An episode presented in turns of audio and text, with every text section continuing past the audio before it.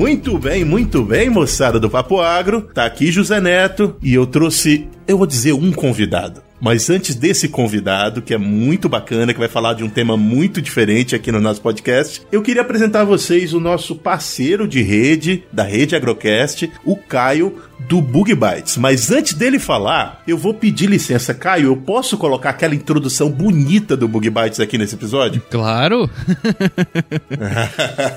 Cara, ouve só essa introdução.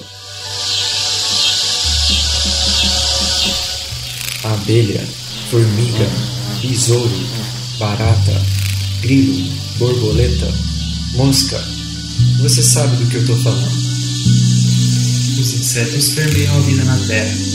O que você sabe sobre eles? Eu sou o Caio. E eu sou o Pedro.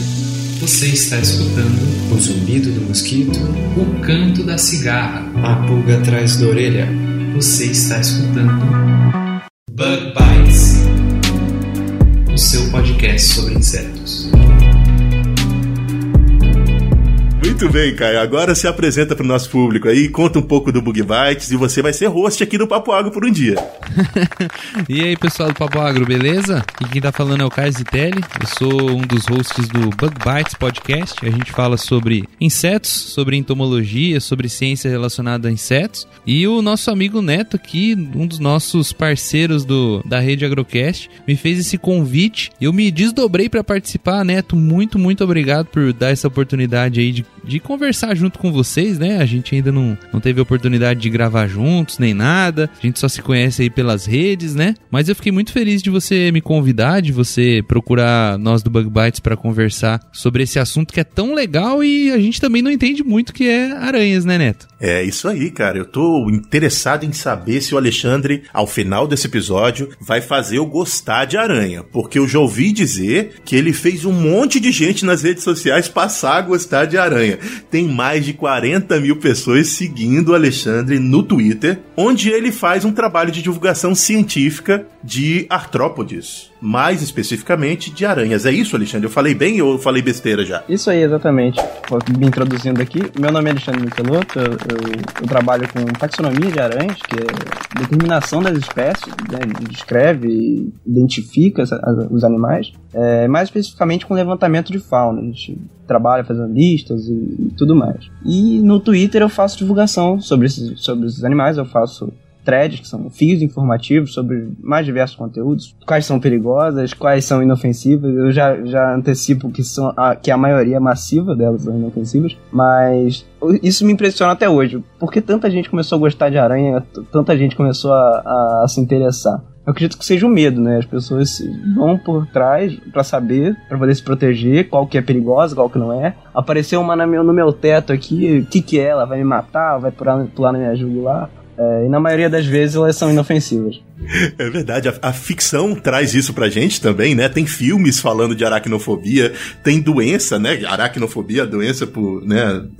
pelo medo de aranha. Eu vou dizer a você, eu, eu, também tenho esse negócio aí. Eu não sei se eu tenho medo no sentido de ter uma fobia, mas eu não vou brincar com a aranha se ela estiver ali no canto dela, eu deixo ela lá, não vou lá mexer não, porque minha mãe e meu pai disseram que se eu for mexer com a aranha, ela vai soltar uns pelinhos e vai me fazer mal. É verdade, Alexandre? Então, essa é a caranguejeira, né? As, as caranguejeiras aqui das Américas, elas possuem, uma grande parte das espécies delas possuem uma, umas cerdas urticantes que elas podem soltar na gente e coça bastante. Não, não vai passar disso na maioria das vezes, só se você tiver alergia, mas coça. É um lugar que coça. Não, não mata ninguém. As pessoas não morrem pelas caranguejeiras. As pessoas acham que o veneno delas é super potente. Não. Se você for mordido por uma caranguejeira, ela no máximo vai te machucar bastante. Não vai te levar para uma maca de hospital. O veneno dela não é forte o suficiente. É verdade. Não é motivo para matar, um, para tacar fogo nesses animais. Quer dizer, às vezes não. Perigoso, a, a, aranhas perigosas mesmo, de fato, são pouquíssimas. Aqui no Brasil, de onde eu tô falando, é, a gente só pode classificar como perigosa, uma espécie de importância médica, os gêneros Foneutra, que são as aranhas armadeiras, gênero Loxoxeles, que são as aranhas marrons, e Latrodectus, que são as viúvas negras. O restante, todas as outras, 99,6% das espécies, das quase 50 mil espécies de aranhas do mundo, são inofensivas. O veneno não é potente o suficiente. A massiva maioria também tem veneno, mas isso é um veneno que não funciona pra gente, funciona pros insetos que elas predam. Por aí vai.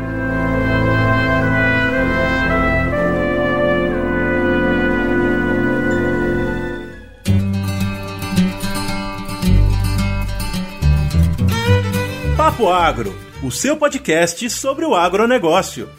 Um oferecimento Stoller. Isso é conhecimento. Isso é Stoller.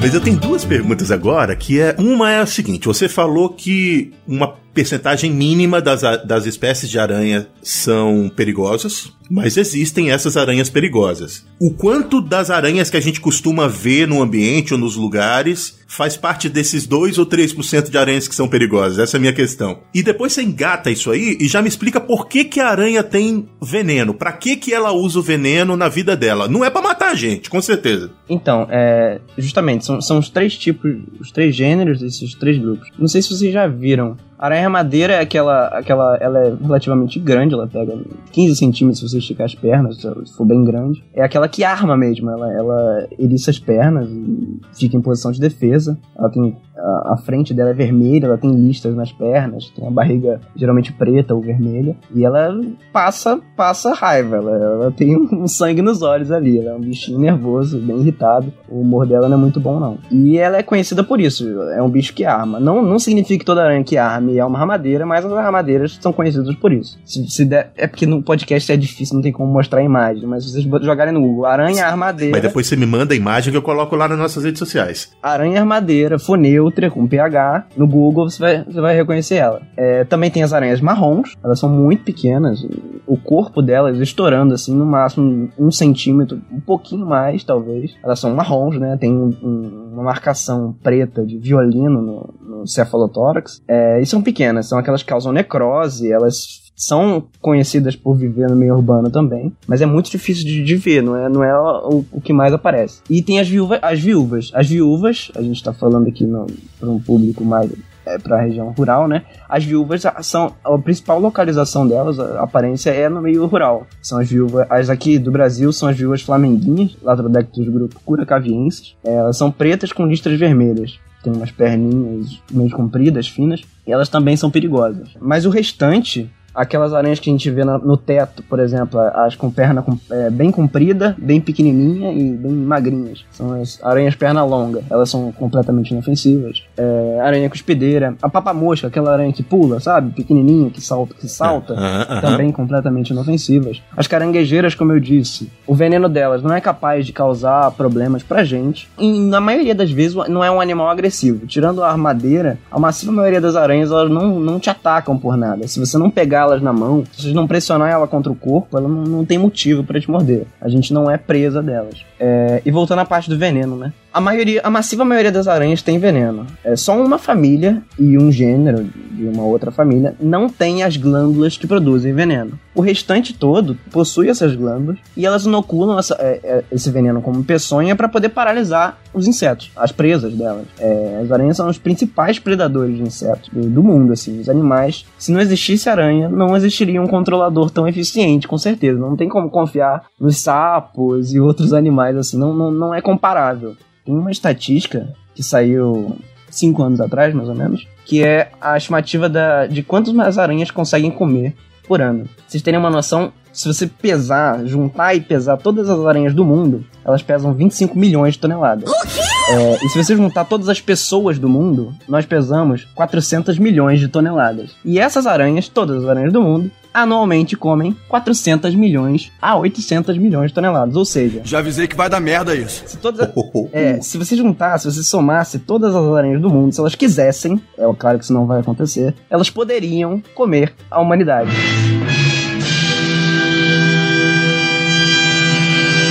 As pessoas. A humanidade. Agora, agora você colocou um problema, um problema na cabeça do ouvinte. É muito bom, Alexandre. Muito bom. Elas, elas não vão fazer isso. Elas, isso é incapaz de acontecer, claro, mas. Pessoal, se vocês não dormirem de noite, a culpa é dele. É, a culpa é dele, não é nossa, é verdade.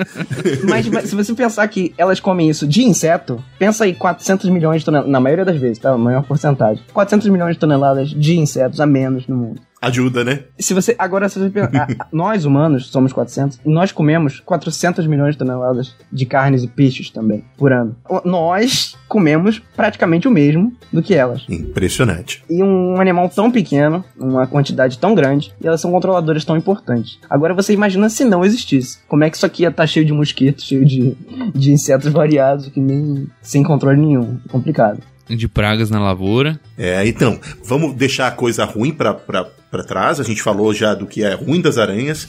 Eu quero entender, Alexandre, o que te levou a ficar tão interessado em aranhas? Você estuda biologia, não é? E aí, dentro da biologia, tem muita coisa. O que que te trouxe para as aranhas? Cara, desde pequeno eu sempre fui do contra. eu gosto do que ninguém gosta. E ninguém gosta de aranha. É, a maioria das pessoas tem medo de aranhas e eu não gosto disso. Eu, eu, eu, sempre fui pro que ninguém tá indo. Eu sempre fui do, do contra. E as aranhas eu, eu encontrei assim. Eu tive uma oportunidade de trabalhar no laboratório de ecologia e o meu professor tinha um, um, um projeto com isso. Eu, eu pedi para entrar no levantamento de aranhas na fauna de aranhas. Eu trabalhei né, na minha iniciação científica com isso e fui seguindo até agora. Que eu já era para ter me formado, não, não tô me pedindo por causa da pandemia, mas trabalhei ao longo do, desses anos, desde do começo de 2018 com isso, com aranhas, justamente por, por serem tão odiadas. Eu tenho um apreço justamente por isso. Bacana. E qual é a aranha? Bom, você acha a aranha bonita? O, o, o, o bicho, aranha, você acha bonito? Cara, eu acho. Olha, olha, se você jogar no Google aí, aquela que eu falei, Papa Mosca, elas no Zoom, é muito difícil você não se apaixonar se você conhecer o bicho. Sabendo que ele é inofensivo, sabendo que, que ele, é um- ele come mosquito, come, come barata, come, come coisas que não são tão agradáveis assim pra você, você cria um apreço, porque aquele bicho não tem como te causar um problema nenhum. E ele ainda é bonitinho. Sério, despende um tempinho aí, joga no Google.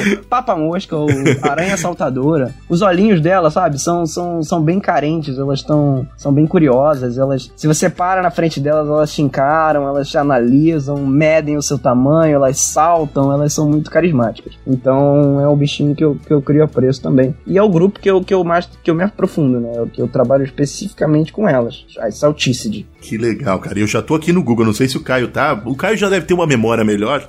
Eu, eu, eu já, eu procurei aqui, então eu tinha até uma memória, só que eu não tinha lembrado que ela tinha esses olhinhos saltados assim, ó, dá vontade de abraçar ela. bonitinha. É a Aranha Lucas, aquela do desenho, da animação. É verdade! É, que legal. Eu ia te pedir pra você me mandar uma foto bonita de aranha pra gente colocar na capa e da aranha que você preferia. Eu já sei que é essa, né? Nossa, pode crer, Aranha Lucas, mó legal. Isso é uma família, isso é uma família. São, são 6.300 espécies diferentes desses bichos. Pra vocês terem uma noção, é quase o mesmo número de mamíferos. Eu acredito que deve ter uns 6.400, 6.500 espécies de mamífero no mundo. Só de papamosca tem 6.300 e a gente não chegou nem na metade. Que legal, cara. Seu poder dos artrópodes. É isso aí. Opa, tá curtindo o episódio até aqui? Então tá bom. Ó, quer achar mais episódio como esse? Vai lá no seu agregador de podcast favorito, escreve Papo Agro separado, vai ter lá vários episódios que a gente já produziu, tem mais de 100 hoje em dia e vocês vão curtir. Se tá, se tiver curtindo, manda para um amigo, que isso fortalece a gente, ajuda a gente a espalhar a nossa palavra por aí e a gente vai gerando um grande debate junto. Muito bem. Lembrando a você que lá no Instagram a gente tem uma série de interações. Entre elas, um programa aos sábados que trata de assuntos relacionados ao papo que foi publicado naquela semana. Ele chama Depois do Papo e é em vídeo pra gente trocar uma ideia pra expandir o assunto que foi conversado no papo da semana. Falando dos artrópodes, então eu quero fazer umas relações com umas espécies aí que a gente conhece, que a gente fala bastante na agricultura. Qual é a relação que a aranha tem com o ácaro, que é um negócio que o pessoal da, do campo aí deve estar esperando a gente para falar, né? E com o escorpião? É- é- são bichos parecidos? Eles têm familiaridade? Ela, ela- elas têm afinidade filogênica? Então, é, a biologia ela funciona, essa a biologia filogenética, como você está falando aí, ela, ela funciona como se fosse um sistema de caixinhas. É, O que organiza elas a gente chama de taxonomia. Então a gente vai colocando em caixas. Primeiro, a primeira caixa que todo mundo conhece são os animais. Ela- ele- Eles compõem o, o reino chamado Metázoa. Aí a gente vai diminuindo de caixa. Nós somos animais. Os peixes são animais. Todo mundo tá dentro desse grupo. é, menos as plantas, os fungos, é claro. Os animais estão dentro desse grupo. Aí a gente vai diminuindo. A gente tem o, o grupo Bilatéria, que são os, os animais que a gente consegue dividir, cortar no meio e se- tem dois lados iguais. E vai descendo, descendo, descendo. A gente vai encontrar o grupo dos artrópodes depois, uma caixinha que vai,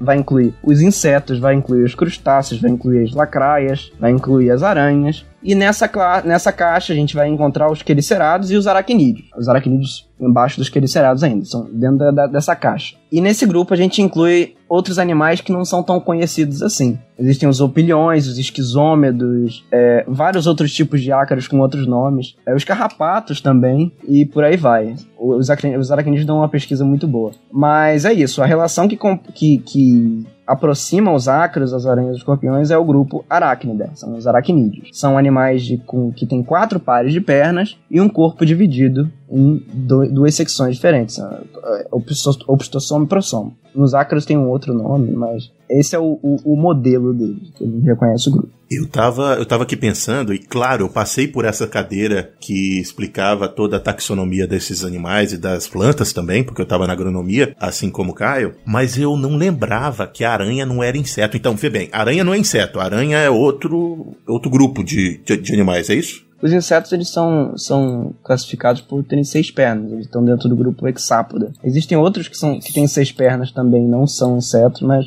isso aí é outro, um assunto para outro podcast, que é bem, bem profundo. E outra grande diferença dos insetos, além deles terem seis pernas, é que eles são divididos em três partes, né? O, o Alexandre falou que as aranhas, elas são, eles têm o corpo dividido em dois, e nos insetos a gente tem cabeça, tórax e abdômen, diferente das aranhas, né? Isso. Aí isso é uma outra coisa que a gente consegue diferenciar também. O carrapato, quando ele é uma ninfa, quando ele é no, no estágio de... Juvenil? Larva, larva. Isso. Ele tem seis pernas. É uma única etapa, assim, um momento raro, mas ele não, não vira um inseto por isso. Ele é dividido em dois, dois estágios que você falou. Só adulto ele tem oito de novo, mas só nesse estágio de larva que ele tem seis pernas. Muito bem, então a gente já começou a chegar no, onde a maioria da, dos nossos ouvintes quer, que é tentar entender onde, o que é aranha no mundo da agricultura. E aí, claro, o Caio vai me ajudar bastante nisso, porque eu sei muito pouco, mas eu sei que o Caio já tem diversos trabalhos, já gravou coisas sobre controle biológico,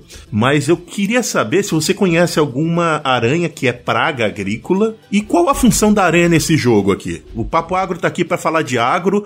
Onde que a aranha está dentro desse mundo do agronegócio? É, então, impossível a aranha ser praga, né? Elas não são, não tem problema para planta nenhum. Elas são generalistas, elas são predadoras, principalmente. O consumo de, de, de aranhas comendo vegetais, é, é, sugar o néctar para beber, como beber para se hidratar, é muito raro, muito pouco, pequeno grupo que realmente se alimenta de, de, de vegetais e não afeta em nada assim na, na produção. Isso dá para garantir. Na, na, realidade, Alexandre, eu acho até que elas é, a gente costuma ver uma uma oportunidade, a gente fez um episódio sobre se, se aranhas elas eram insetos ou não. E até onde eu sei, não, a gente não tem nenhum registro de aranha sendo praga. Só aranha sendo predadora mesmo, né? Auxiliando aí uh, o agro nesse sentido. E todo esse, esse, esse fato que você contou delas se alimentarem de néctar, de pólen, isso na realidade favorece muito porque elas também são alguns dos organismos polinizadores, né? Muita gente acha que os polinizadores são só as abelhas, as abelhas sem ferrão, mas a gente tem aí um,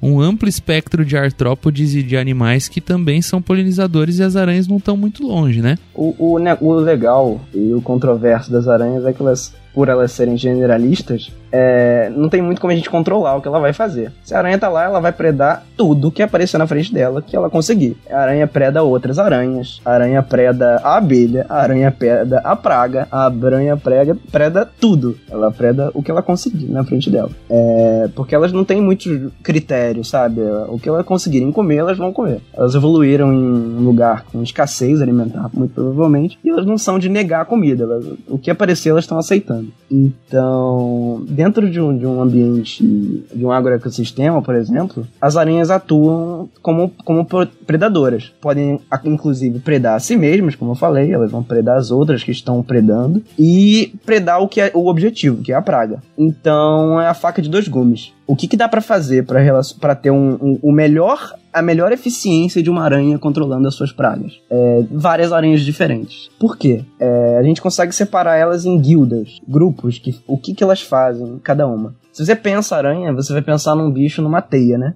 Mas então, não são todas as aranhas que fazem teias. É, existem aranhas em outros nichos que, que vivem e caçam de outros jeitos. Existem aranhas que ficam simplesmente paradas esperando na folha, que são as aranhas caranguejo. Elas ficam na frente da flor esperando a primeira coisa que aparecer. Elas vão pegar, elas não usam teia nem nada. Tem as aranhas que vivem nas teias, elas produzem as teias e pegam todos os insetos que aparecerem. É, o pulgão alado que bater ali, sei lá, um percevejo que voar e bater ali, as aranhas vão predar. É, e tem as, as que caçam por emboscadas, são errantes. Elas saem andando por aí, predando o que bem entenderem, o que aparecer na frente delas. E também predam diferentes besouros, larvas e por aí vai. O que aparecer na frente de novo. É, bacana. Você tem alguma, alguma ideia, Caio ou Alexandre, de produção em massa de aranhas como agente de controle biológico? Neto, eu nunca ouvi falar. Eu acho que o mais parecido com aracnídeo que a gente vai ter de produção em massa, é claro, é, é ácaro predador, né? Isso a gente tem, tem produto registrado no Brasil e tudo. Mas aranha, eu nunca ouvi falar em produção para liberação em massa, né?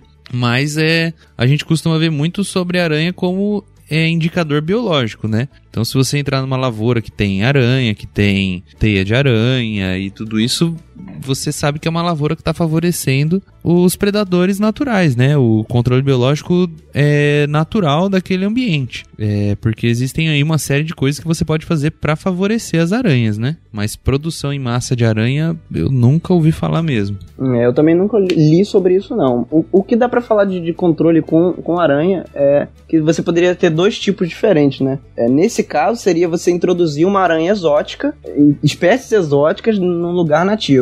E isso não é necessário, porque, como eu disse, as areias não têm muitos critérios. Elas comem o que aparecer na frente. Né? Não é como se fosse. Existe, mas não são todas. A aranha que só preda um tipo de inseto. Ah, ela vai pegar aqui e ela só vai comer esse percevejo. Não, isso não acontece. É o que eu falei. Se você colocar a aranha ali, ela vai comer a abelha, vai comer outras aranhas, vai comer o que aparecer na frente delas. É, o que dá para fazer é conservar a vegetação e manter as espécies que já existem. Ou seja, se você variar a vegetação de um lugar, por exemplo, vamos, vamos imaginar aqui um agroecossistema que tenha diferentes tipos de, de vegetação. Quanto maior a diversidade de uma, de, da vegetação, maior a diversidade de aranhas e maior a diversidade de, pragas que elas vão conseguir predar. Porque, como eu falei, vai, vão ser diferentes grupos. Vai ter a que faz teia, vai ter a que caça correndo, vai ter a que caça parada, entendeu? A efetividade vai depender da, da diversidade de aranhas no mesmo lugar. Então, é isso. Acho que se você conservar as espécies naturais daquele já que já existem nesse ecossistema, como o Caio disse, uma lavoura que já tem a teia, já tem não sei, já tem aquilo ali, elas já vão preparar. Então não precisa de ser algum, alguma aranha específica que seja criada em laboratório. Por isso, porque elas são bem generalistas. Bacana, essa é uma, uma boa, um bom insight. Eu queria explorar isso. Então vamos lá. Se eu quiser, dentro da minha do meu pequeno empreendimento de quintal. A gente tem uma série aqui que fala sobre, sobre isso, Minha Roça, Minha Vida, que é mostrar como você consegue empreender dentro de pequenas áreas. Mas vamos dizer que a gente está em pequenas ou grandes áreas e eu quero me aproveitar do poder de controle biológico das aranhas daquele local. Existe um ambiente mais propício para o desenvolvimento das aranhas? Elas são mais sensíveis a determinadas mudanças ou ao uso de determinadas práticas? Então, dependendo do defensivo agrícola que você for usar, isso vai afetar ou não as comunidades. Elas são, na maioria das vezes, elas são resistentes, não, não são, os sistemas delas não são iguais aos insetos, já que elas não são insetos, mas alguns afetam. Por exemplo, existem piretroides que afetam determinados tipos de aranhas. Então, se você quiser conservar aquele lugar, você vai ter que, você vai ter que procurar qual, qual é o efeito daquele defensivo que você está usando e se ele vai afetar ou não as aranhas. É, isso já dependeria de um estudo mais específico, mas eles existem. Não, sim, eu acredito até que se você passar a utilizar aí um, um inseticida, um defensivo que ele tenha ação sistêmica, que não use, por exemplo, um inseticida de contato, que nem o Alexandre falou, ele falou de piretroide, né? Ele é um inseticida de contato, ele tem efeito neurológico e ele pode causar problemas aí em diversos outros insetos só por esse efeito de contato, né? Agora, se você usa um inseticida que ele é sistêmico, ele só vai afetar quem vai é, definitivamente se alimentar daquela planta, né? Então, se você usa um, um ingrediente ativo que é sistêmico na soja, para lagarta, ele, ele vai matar a lagarta porque, justamente porque a lagarta vai comer a planta que vai estar tá com aquele inseticida, né? Esse não é o caso das aranhas, porque elas não se alimentam da cultura em si, né? Bacana. E me diz uma coisa: questões ambientais mais luz, menos luz, temperatura alta, temperatura baixa, é, umidade relativa do ar, baixa ou alta. Quais os fatores ambientais que são propícios ao desenvolvimento dessas populações de aranha? Caramba, isso vai depender também. Mas olha, é, de novo, existem aranhas demais em, em todo o ecossistema terrestre, elas existem em praticamente qualquer lugar. Você vai achar aranha no solo. Vocês teriam noção, tem aranha até que voa. Elas conseguem fazer um balão e simplesmente se dispersar. De novo, de novo atormentando a cabeça do ouvinte, ó. Vocês estão vendo. Não estou brincando, elas conseguem fazer balões e elas saem por aí. Vocês terem uma noção, é, quando aparece uma ilha nova no oceano por aí, os primeiros seres que vão colonizar são as aranhas. Elas, por causa que elas conseguem sair balonando, é o nome balonismo. Elas fazem fios de teia, jogam pro alto e elas conseguem se dispensar, dispersar quilômetros afora, mar adentro. E elas aparecem lá e colonizam lugares. Então elas têm uma capacidade de dispersão muito grande. Então, se tem uma reserva louco, agrícola, um, um, lugar, uma, uma área, elas conseguem se dispersar de reservas naturais distantes até lá. Então, as aranhas vão aparecer alguma hora. Se o, lugar, o ambiente estiver propício, elas só precisam de comida, calor e um lugar para descansar, que seria uma vegetação. Elas vão se, elas vão se, elas vão se dar bem. Vão achar o nicho delas. Então é isso, é vegetação, quentinho e comida. que legal, cara. Que bacana. E para quem tem medo de aranha, o medo tá aumentando, né, cara? É, então, o Alexandre tá, tá, tá, atormentando os ouvintes. Alexandre, fala pra gente como que chama essa, essa, essa aranha padre do balão pra gente procurar ela aqui no Google. pro pessoal ver. É, isso é, é, é, o balonismo que chama. É, um, é uma técnica de dispersão que ela, na maioria das vezes, acho que que dá para falar 99, 98% das vezes é feita por juvenis. É uma aranha bem pequena, neném entre aspas, que ela vai fazer esses fios para poder se dispersar e encontrar novas áreas. Elas, repito, elas não vão voar na sua cara, elas não vão pular no seu jugular, elas não vão, não estão saindo por aí para assassinar ninguém. Elas estão indo de uma, de uma planta para outra, de uma árvore para outra. Elas não têm essa, essa, essa esse objetivo. Apesar de que, vou dar uma outra apavorada aqui, Darwin, quando estava na viagem dele lá no Beagle, descobrindo os países, estudando a evolução, escrevendo o livro dele, A Origem das Espécies, ele relatou em um dia lá do diário de bordo dele que pousaram dezenas de aranhas nele. Voaram, apareceram no navio dele alto mar, sem vento nenhum. E era isso, elas estavam vindo e bateram na, na. Como é que é o nome que chama? Aquela coisa do navio que. Na vela? É, provavelmente. Proa? É, no, é, é, é, bota aí. Bateram no navio e apareceram várias aranhas. E esse fenômeno não era conhecido. Ele só disse: está chovendo aranhas aqui. e, entendeu? Elas estavam vindo da, do, do, continente e elas apareceram lá. Isso acontece diariamente e elas não precisam nem do vento, elas usam energia elétrica. É, uma, é um fenômeno físico e é muito interessante se vocês procurarem mais. O fenômeno se chama balonismo. Tem muitos, muitos trabalhos sobre isso. Que legal, cara. E, e, que le legal, e eu já tô com medo aqui. Ah, não tem esse medo todo, não. É mais para dar essa energia aqui no, no episódio. Mentira, eu tenho medo, né?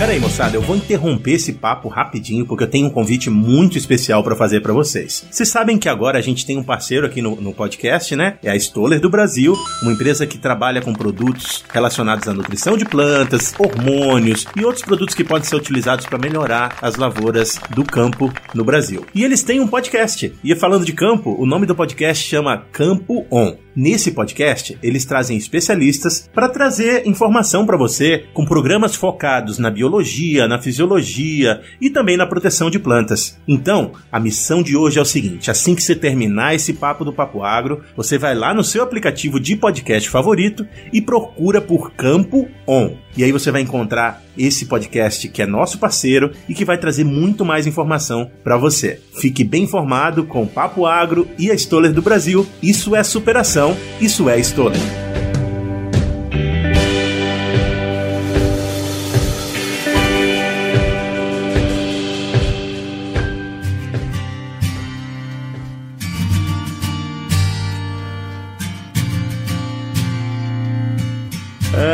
Papo bom, cara. Muito bem. A gente vai finalizando agora o nosso papo. E aqui na, no Papo Agro a gente tem um quadro final que chama Resumo do Papo. E eu vou pedir pro Alexandre para ele descrever para mim qual é o ciclo de vida de uma aranha? Você pode, pode escolher uma, uma espécie que você gosta aí pra gente focar numa espécie específica. Então, de quanto tempo que leva para a aranha se desenvolver, quantas aranhas ela consegue produzir em um ciclo. Eu queria saber o que que é a teia. Me, me explica como produz a teia e o que que é a teia. E esse é o resumo do papo. Resumo do papo! Então, as aranhas, elas, elas colocam ovos, elas nascem de ovos, e elas não fazem metamorfose, que nem a borboleta, que nem o besouro. Elas vão crescendo de estágio em estágio. Vocês conhecem a, a, a ecdísia, a troca de exoesqueleto? Elas também fazem isso, igual os insetos, igual, é, igual elas vão trocando em várias etapas da vida delas. Então, elas nascem do ovo, elas saem e vão trocando, trocando, trocando, do pequeno até o adulto. Vão crescendo, a cada vez que elas trocam, elas crescem um pouquinho. Troca, cresce, troca, cresce, troca, cresce. Alexandre, todo, isso, é uma, isso é uma dúvida que me surgiu agora, né? Nos insetos a gente tem três tipos de, de desenvolvimento até o adulto, né? A gente tem aqueles insetos que eles nascem pequenininhos, eles só vão crescendo. A gente tem os insetos que eles larva, depois eles viram adulto, e a gente tem aquele que é mais ou menos ali entre os dois, né? Para ser bem sucinto e resumir bem o papo, né? Nas aranhas, ela só tem uma forma ou também tem diversos? Só uma forma. É, é, é o primeiro, a primeira opção que você disse, é o desenvolvimento direto. Pequenininho até o adulto. Ela vai crescendo, crescendo, crescendo. Não, não, não, não surgem asas em momento algum. Por mais que elas voem de balão. Vamos esquecer essa parte, Alexandre. Eu achei que a gente já tinha superado isso. então, e as teias, né? Que você perguntou. As teias nada mais são do que formas de uso de seda. Não são só as aranhas que conseguem produzir seda. O próprio bicho da seda produz seda, né? É um inseto. A diferença das aranhas é o uso. As aranhas são os animais que conseguem melhor usar a seda. A seda das aranhas vai servir para poder proteger os ovos, vai servir para poder revestir o solo, para poder fazer uma casa para elas se proteger. Elas usam de, de várias maneiras diferentes, graças ao órgão que elas têm no final do abdômen delas, que chama fiandeira. São, são dois tubinhos, dois não, são seis, oito grupinhos de tubos que produzem essa seda de diferentes maneiras, com diferentes glândulas. Mas quando elas pegam essa seda para poder usar para expandir o alcance delas de caça, a gente chama de teia. Então, quando você fala teia, você está pensando naquela coisinha redonda que todo mundo conhece, que captura os insetos alados. Você está pensando em, em outros tipos de teia, não existe só aquela, sim vários tipos de teia, mas basicamente teias servem para poder ampliar a capacidade de caça de uma aranha. É, mas elas usam para outra, outras formas,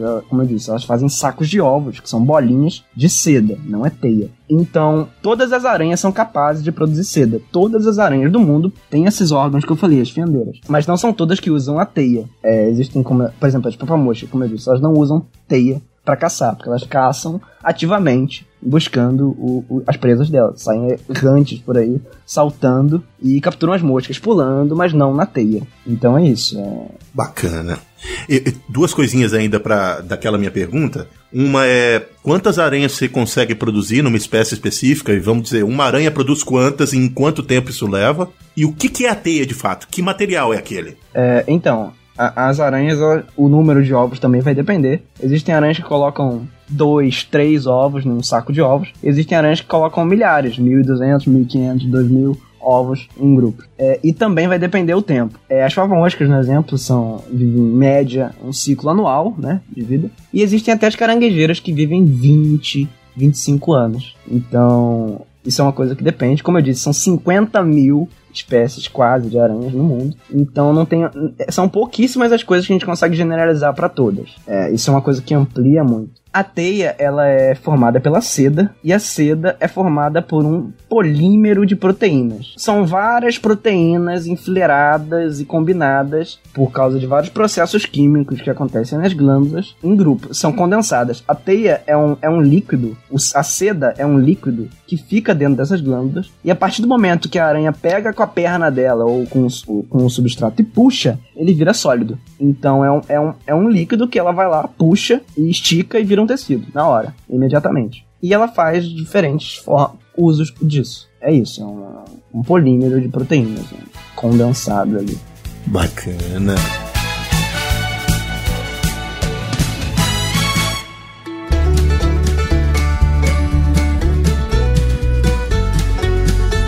Alexandre, muito obrigado pela sua presença aqui no Papo Agro, obrigado por ter aceito o nosso convite. É, ficou um pouco conturbado, né? O Vitor começou conversando com você, eu acabei te entrevistando, mas eu acho que a gente conseguiu chegar no final desse papo com bastante informação, trazendo especialmente um conhecimento sobre esse tipo de animal que a gente não conhece, que não tem. E eu queria deixar um espaço para você aqui para você divulgar. Eu acho que você tem que divulgar o, o Papo Agro nas suas redes sociais e não nós no seu na, e não você você aqui. Mas tudo bem, esse é o espaço para você divulgar como as pessoas fazem para te encontrar nas redes sociais. É, então, eu, eu uso o arroba Michelotto 8legs, é M-I-C-H-E-L-O-T-T-O 8 legs, L-E-G-S, é, que Michelotto 8 pernas, que é o meu sobrenome, mais 8 legs, né, as aranhas têm 8 pernas. E eu, eu uso principalmente o, o, o, Twitter. Eu tô tentando agora dar uma migrada pro, pro Instagram, né? Agora que voltando a trabalhar, o Instagram puxa menos, suga menos do que o Twitter, mas eu uso essas, do, essas duas redes sociais principalmente. E eu faço divulgação científica. Eu escrevo uns textos, é, às vezes identifico aranhas para as pessoas que perguntam e diferentes, diferentes coisas. A gente consegue um, um alcance bem legal fazendo isso aí. Caio, você sabe que você é sempre bem-vindo, a casa é sua.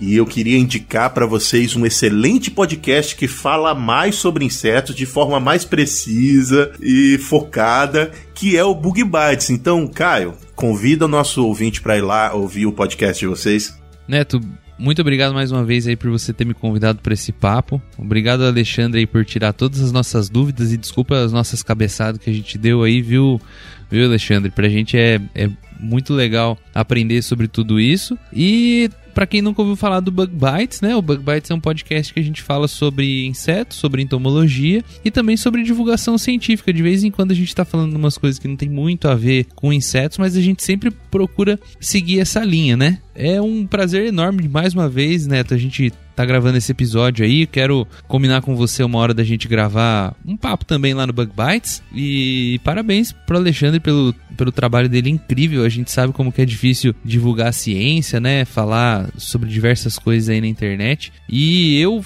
fico assim muito, muito feliz de ver um cara que tá na graduação aí, com 40 mil seguidores no Twitter, fazendo um trabalho super legal. Eu pesquisei aí na internet. Cara, parabéns, não desanima. É, é isso mesmo que você tem que fazer. A gente tentar popularizar cada vez mais essa, essa cultura de saber das coisas, de ter fonte, né? De, de, de conhecer um pouquinho mais profundamente dentro do possível dos assuntos. E assuntos tão legais como assim as aranhas, né? Eu queria deixar essa mensagem aí pro ouvinte do, do Papo Agro. Se você vê na sua lavoura, na sua horta, uma aranha, não vai procurar matar ela, mas fique feliz porque ela tá lá para te ajudar, né, Alexandre? Um problema só para as baratas, para os mosquitos e para as pragas agrícolas.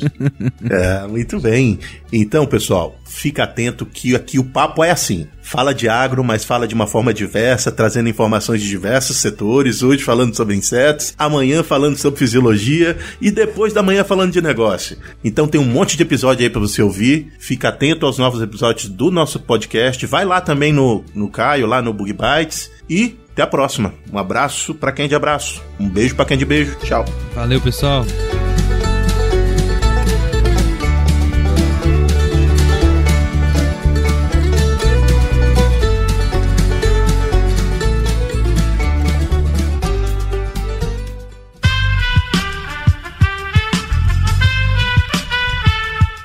Podcast foi editado por Aerolitos Edição Inteligente.